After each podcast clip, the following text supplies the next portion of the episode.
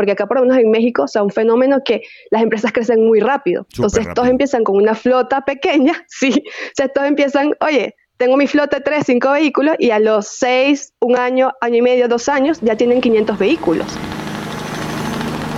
Transpodcast, el podcast de transporte.mx. Escucha cada semana entrevistas con los personajes más importantes del mundo del transporte y la logística. Ya comienza Transpodcast. ¿Qué tal amigos de Transpodcast, el podcast de transporte.mx? Mi nombre es Clemente Villalpando y como casi todas las semanas, porque luego de repente por alguna otra cuestión no podemos subir un podcast una semana, pero bueno, tratamos de reponerlo con dos la que sigue, vamos a hablar de temas relacionados con transporte, logística y tecnología. Ya saben que a nosotros si hay algo que nos gusta es hablar de tecnología es algo que sí es disruptivo, que no es precisamente un commodity dentro de lo que hacemos actualmente muchos transportistas. Y bueno, este boom de procesos y de softwares y de eh, esquemas de control para entregas, para procesos, pues sigue, sigue dando más, más negocio, más empresas.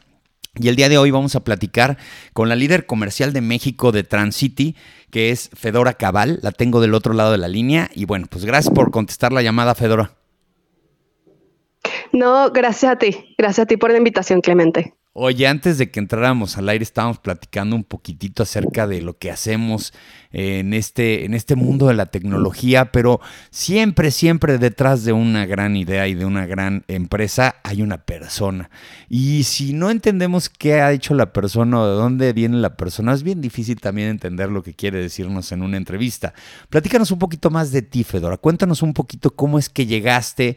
Eh, entiendo, y digo, ahí sí me la voy a aventar ahorita, escucho un poquito chile tu acento y cómo te fuiste desarrollando hasta llegar a ser líder comercial de Transite aquí en México. ¿Le atiné a la nacionalidad, sí o no? Eh, no tanto, este, te cuento. ¿De dónde eres? ¿De dónde eres? Mira, te cuento, soy venezolana. Ah, ya, ya, ya, perfecto. Más de seis, pero tengo más de seis años viviendo en Chile, ya hasta que, bueno, ahorita he estado en México. Algo andaba raro ahí, algo andaba raro ahí, porque yo sí hago concursos de atinarle y generalmente me va bien. No, pero para mí, yo sigo teniendo todavía como un acento bien venezolano. Sí, creo que son palabras chilenas, pero no tanto acento. Cuéntanos un poquito de ti, cuéntanos cómo es que, que, fuiste pues llegando a este tipo de empresas y qué es lo que has desarrollado profesionalmente. Mira, te cuento, yo por lo menos ya tengo unos cinco años en la industria. Este, yo en verdad empecé en la empresa con 23 años. ¿Ok? Con todas las ganas de aprender y sobre todo la parte atractiva de la tecnología, ¿ya? O sea, te soy súper honesta, cuando yo llegué no tenía el concepto de todo lo que hay por detrás de todos estos procesos. O sea, obviamente fue así como aprendiendo desde lo que a lo mejor es un dispositivo de telemetría, a después todos los conceptos relacionados a la logística, transporte, todo ese, digamos, mundo que existe, porque en verdad uno muchas veces ve como, ah, una empresa, listo, pero por detrás es inmenso el panorama que existe. Entonces, bueno, empecé como Customer Experience, manejando una cuenta de clientes de todo lo que son medianas grandes empresas. Ahí manejé diferentes productos y con el tiempo pasé a todo lo que fue International Account Manager, donde la parte que yo veía ya era directamente con las directoras de cada país, ya sea con el director que está en México, con la persona que está en Colombia, y los proyectos, todo lo digamos que iba saliendo en las proyecciones. Y después de la oportunidad, este, digamos, de encargarme completo de México, este, la cual acepté y me ha encantado porque una de las cosas que yo creo que es muy importante es hacer lo que te gusta.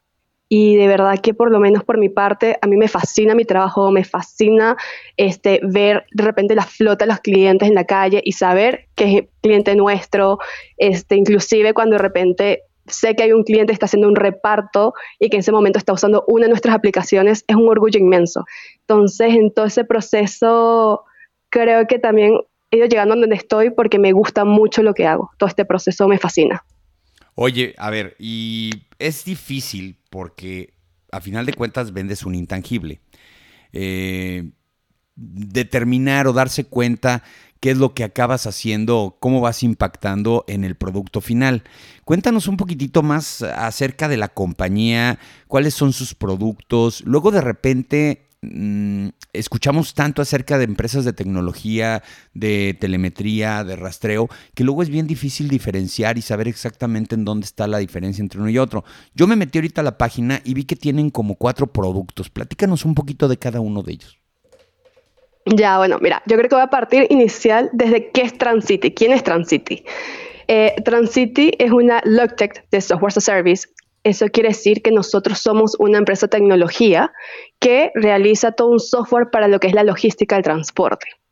Nosotros con todas las soluciones que tenemos, ya sea desde lo esencial, que puede ser hasta un sistema de telemetría, gestión de flota, también tenemos todo lo que es eh, optimizador de rutas, primera última milla, torre de control, entre otros. Entonces, con todas nuestras soluciones, nosotros podemos cumplir de lo que es de primera a última milla, por lo cual, este, a diferencia a lo mejor de otras empresas que te pueden entregar una sola solución, nosotros te podemos paquetizar este, las soluciones de gestión de flota con optimizador, con última milla o torre de control.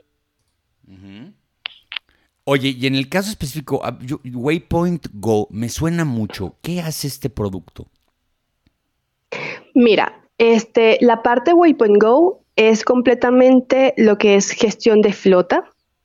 Ahí nosotros vamos a encontrar, uno, eh, la instalación del dispositivo eh, de telemetría más los accesorios. Por lo menos Muchas veces se solicitan eh, accesorios como lo que puede ser botón de pánico, para de emergencia, clientes que manejen cadena de frío, los sensores de temperatura, para obviamente poder tener todo el control de la carga de inicio a fin y los sensores de puerta, cámaras, todo lo que pueda ser relacionado hasta un tercer ojo. Entonces, toda esa parte, a lo mejor de seguridad, eh, ubicación de la flota, tener la telemetría, toda esa parte la vamos a encontrar en gestión de flota. ¿ya?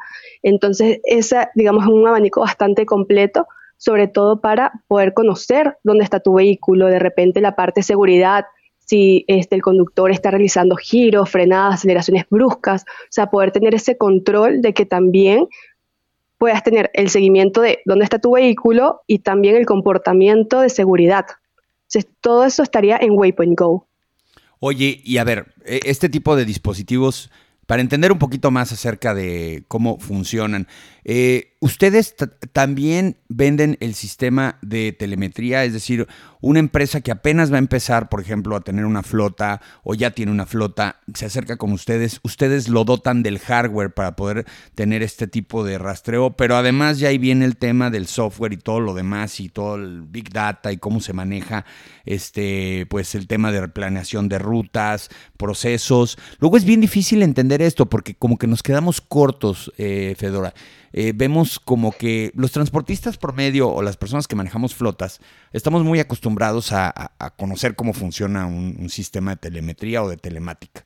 Eh, pasa que eh, pues nos hacen el pitching de ventas y como que nos quieren explicar cosas que pues ya conocemos muy bien, pero el, verdadero valor muchas veces está en lo que nosotros no ubicamos después de eso, porque no le sabemos sacar todo el jugo, toda la utilidad a los datos o no los podemos aplicar en servicio al cliente o del consumidor final. ¿Ustedes cómo le hacen para llevar al cliente a conocer toda esa parte que no es obscura, pero que de repente no conocen sobre el uso de las telemetrías o de la tecnología aplicada a la localización y datos para que el cliente final, que es el cliente de nosotros, obtenga un beneficio y diga, ah, caray, estoy viendo que mi proveedor de transporte me está dando más información y eso me está ayudando a mí en mi negocio. No, sí, exactamente como tú dices, o sea, es un abanico y muchas soluciones y también es muy importante enfocarlo a cuál es realmente la solución que necesita el cliente. Entonces, por lo menos nosotros partimos desde, vamos a decir, la preventa en que obviamente reunirnos con el cliente, saber qué tiene, qué necesita, cuáles son sus dolores y de ahí armamos ya lo que podría ser el proyecto ya para identificar realmente qué puntos podemos optimizar, mejorar, este, darle visibilidad al cliente. Por lo menos ocurre muchísimo que nosotros una de las cosas que decimos es que con nuestros productos también queremos mejorar la calidad de vida de las personas que lo utilizan.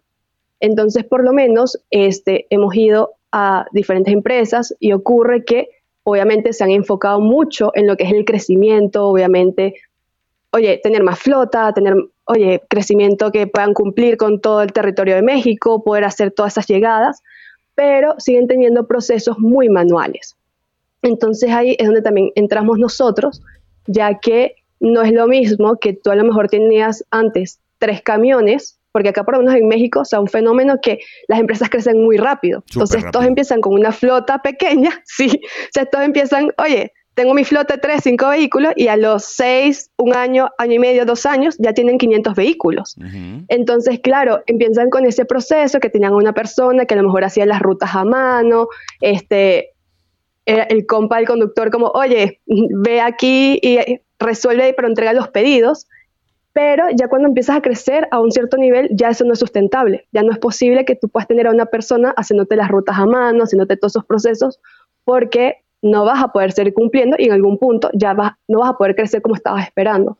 Entonces, con nuestros productos, lo que nosotros hacemos es poder optimizar y mejorar todos esos procesos en las empresas. Por ejemplo, con el optimizador de rutas, poderte realmente optimizar las rutas que sean en un tiempo mucho más corto de lo que se va a demorar obviamente una persona haciendo las rutas a manos, haciéndolo de una forma mucho más proactiva y también contemplando, oye, que puedas tener de repente reducciones de kilometraje, por ende combustible, también CO2, todo lo que también puede ser a lo mejor hasta una pequeña reducción en la flota o menos rutas, ya que a lo mejor están haciendo 500 rutas, pero con el optimizador de rutas te dice con 250 es más que suficiente.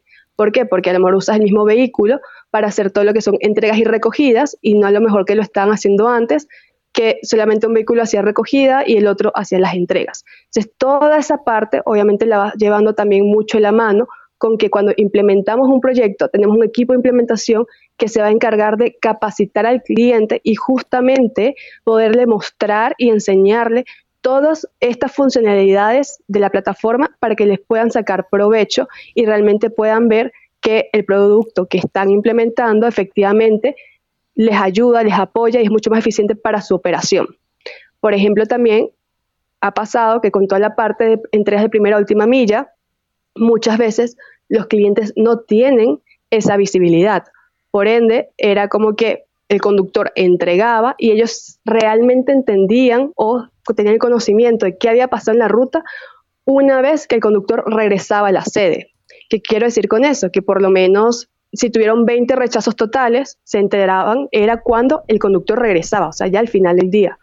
En cambio, con nuestra plataforma, tú vas a poder tener ese conocimiento en tiempo real, ya que las personas que estén monitoreando van a tener la plataforma web y el conductor tendrá su aplicación móvil con el cual va a poder este, ir indicando, inicié la ruta, hice la primera entrega, fue completa, fue parcial o fue un rechazo total y al mismo tiempo va a poder tener el POD, o sea, el Proof of Delivery, la, la prueba de la entrega, que tomando fotos para poder indicar que, que, nosotros vulgarmente le llamamos en el transporte la evidencia, así le decimos. Ya ves que en cada país cambia, aquí le decimos las evidencias. La evidencia es pues la demostración de que efectivamente se entregó y bueno, pues este así funciona. Oye, que tocaste un tema interesantísimo, que es el de tener un equipo de implementación. Yo he visto que muchos, muchas muy buenas ideas, muchos muy buenos desarrollos eh, se atoran en el punto en donde se lo venden al, cliente y no le dan un seguimiento para que lo pueda pegar bien, lo pueda amalgamar bien a su, a su empresa y luego la sensación del cliente es, sabes que no me funciona. Oye, pero es que necesito que tú con tu equipo interno hagas esto y esto y esto, pero muchas veces no lo hacen. Es complicado porque eh, es como mm, si mandaras un camión, va a ser una, analogía muy burda, ¿no? Que mandaras un camión, porque así se entiende, muchos que escuchan este podcast nos, entendemos en camiones, este, y le, dejaras el camión ahí y le dijeras a, la persona que te lo compró, este, aquí están las llaves, aquí está el camión, y te vas y te dice, oye, ¿y el operador? No, pues el operador lo tienes que poner tú. Oye, pero este, sí, el operador, quien maneje ese camión tiene que ser alguien de tu equipo. Y muchas veces pasa que se venden estos softwares pensando en que también todo se va a hacer a través del software y necesitas tener un equipo de implementación. Si una persona no cuenta con un departamento de sistemas o de implementación eh, necesario para este tipo de soluciones, ¿qué es lo primero que les recomiendas? Les dices, ¿sabes que Si vamos a meter este software o si vamos a usar esta solución o esta plataforma, necesitaríamos por lo menos un equipo muy básico de personas que le den seguimiento, que lo lleven a cabo. Ahí, ¿cómo se arma ese equipo? Porque mucha gente nos pregunta eso. No, sí, eh, Clemente, es totalmente como tú dices, ese proceso en que sí es importante tenerle un seguimiento al cliente, porque no se trata de entregar un software, entregar un producto y decir, tienes que resolverlo tú. No.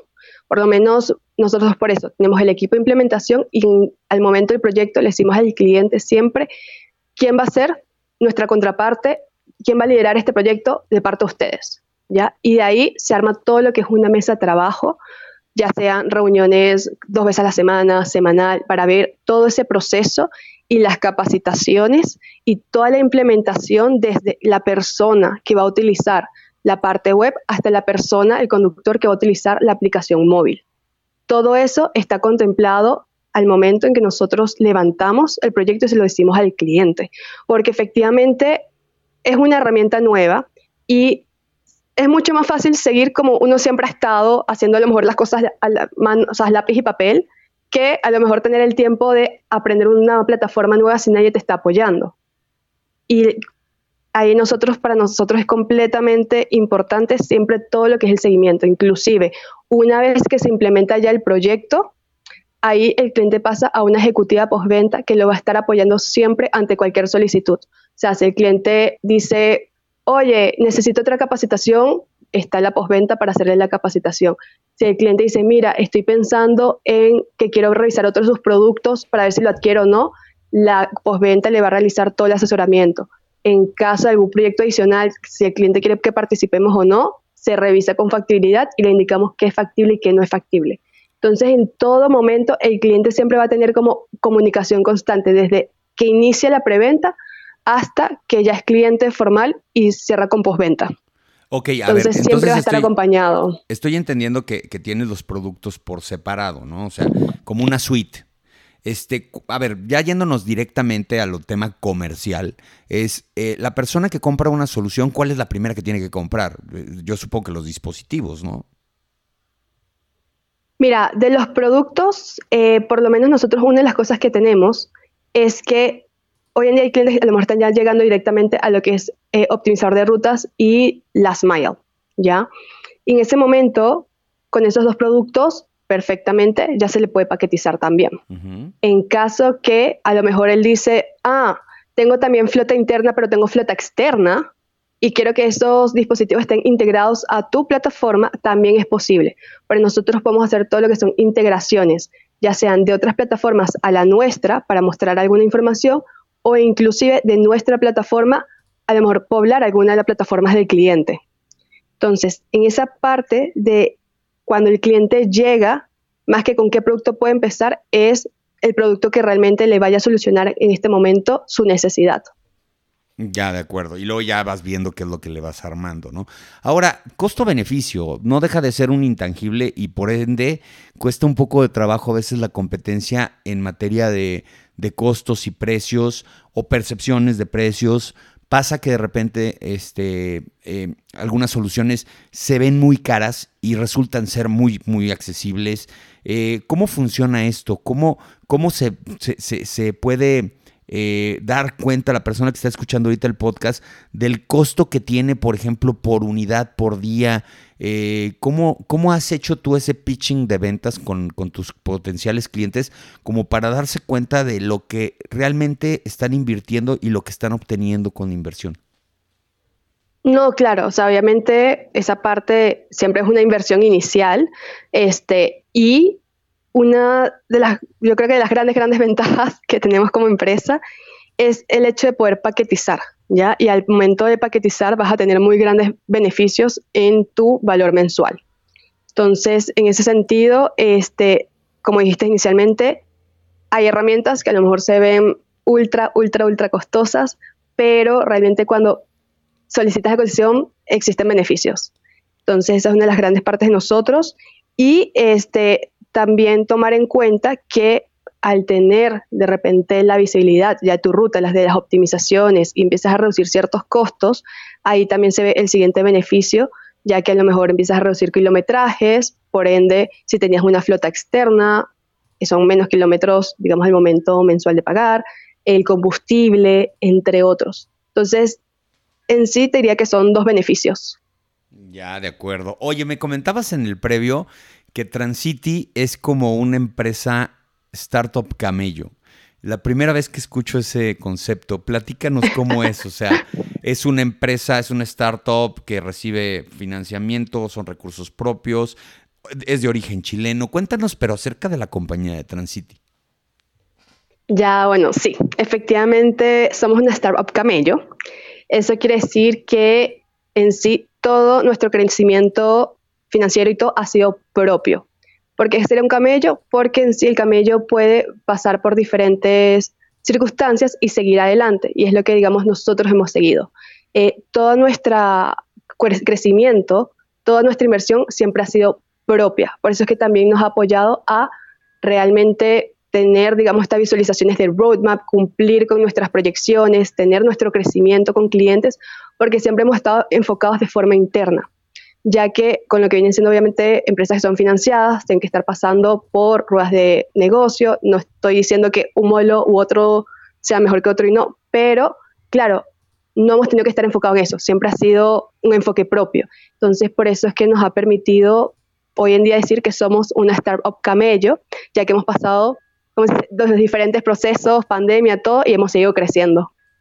Y vaya que, la pandemia eh, y, aquí nos vamos a ver medio soberbios. La, pandemia ayudó mucho a las empresas de tecnología logística, las Logtech, porque precisamente el boom de la distribución de productos ante la situación de que la gente no podía ir a comprar sus productos, pues entonces hacía que necesitaras más herramientas y entonces se daba esta circunstancia, ¿no? O sea, eh, muchas empresas y lo, lo, hemos platicado aquí miles de veces. Muchas empresas nos hablaron a los transportistas para pedirnos servicios que a veces ni podíamos dar o no dábamos, que era el reparto de última milla, porque nos decían, ok, tú me das servicio de un punto A a un punto B, muchas gracias, pero ahora necesito que me ayudes a llegar al cliente final, ¿no?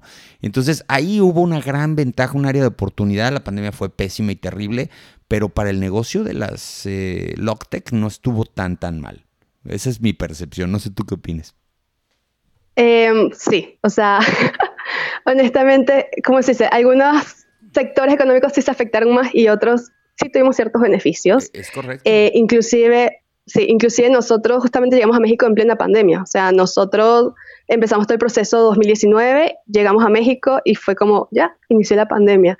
Y para nosotros realmente fue un apoyo porque fue uno de los momentos que tuvimos muchísimo crecimiento, este, tanto lo que fue en Chile como en México. Nosotros a la fecha tenemos clientes 99 minutos, Flete México Carga Express, Vemo, Big Logística, Qualitas, entre otros. Y, y sí, o sea, el crecimiento ha continuado este, para nosotros por el tipo de empresa que podemos ofrecer estas soluciones en un único ecosistema, paquetizadas y todo, este, nos ha beneficiado bastante bien todavía. Porque al final, como se dice, la pandemia se está terminando, pero igual uno siguió comprando online, uno sigue buscando más bien facilidades y que se han mantenido. O sea, por lo menos hoy en día uno hace una compra y cuántas cosas realmente no llegan a la casa. Mm, exacto, yo, estoy esperando a ver quién inventa algo para recibir las cosas, porque ya ahora tenemos ese problema. Eh, tenemos el problema de que eh, pedimos mucho a domicilio y luego no estamos. Y no es como en Estados Unidos que puedes dejar el paquete en la puerta y llegas y está ahí. Digo, algunos lugares, algunos lugares de México, el 1.2% Sí, pero la mayoría no. Entonces, por ahí alguna persona que esté escuchando el podcast y que ande buscando una idea de valor, necesita ver cómo le podemos hacer para que recibamos los productos de alguna manera sin que tengan un riesgo. Pero bueno, esa es otra idea. Oye, ya no, casi. Es, que es eso. es eso. Oye, y conectado con esto, ¿no? Imagínate que tú agarras y que le dices a tu sistema, ¿sabes qué? Entrégamelo donde yo esté.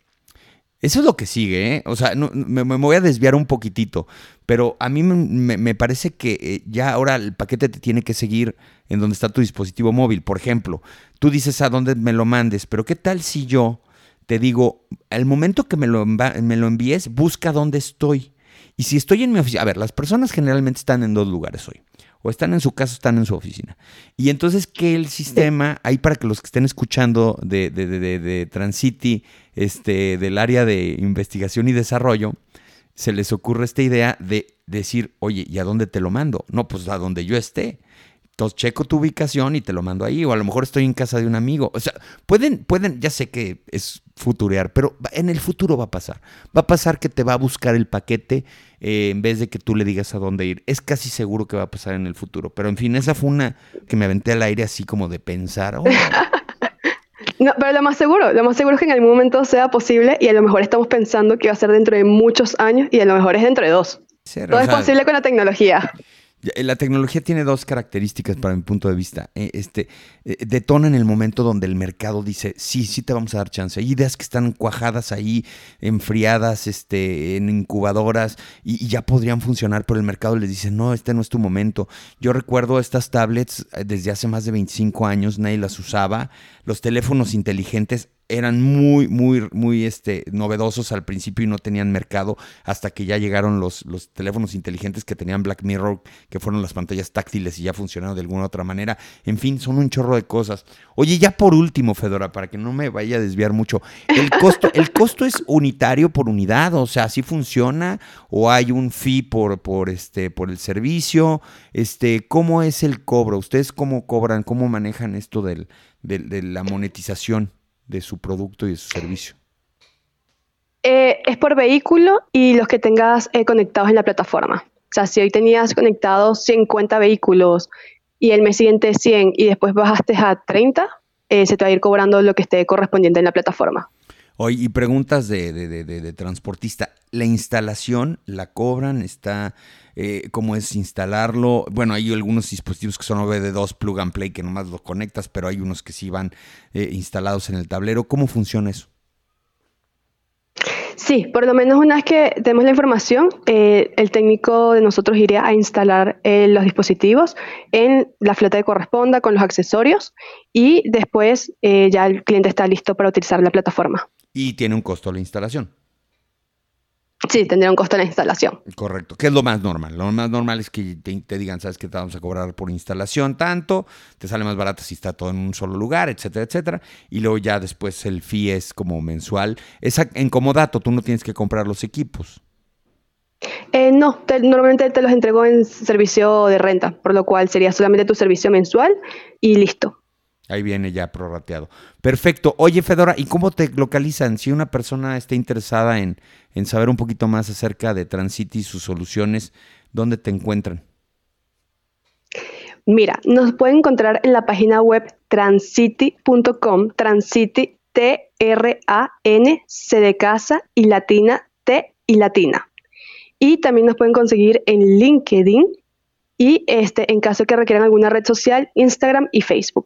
Maravilloso, muy bien. Oye, Fedora, pues muchas gracias por platicarnos acerca de esta solución, de esta Logtech. La verdad es que conocemos mucho de este tema gracias a que ustedes nos platican aquí, eh, pero luego de repente, en serio, eh, estamos enciclados en el día a día del transporte y se nos olvida que la tecnología nos puede ayudar a resolver muchos problemas y hay que nada más voltear, verla, este, adaptarla y echarla a andar para que podamos tener, pues obviamente, mucho más facilidad. La tecnología, su, su principal virtud es precisamente ahorrarte esfuerzos innecesarios y automatizar procesos.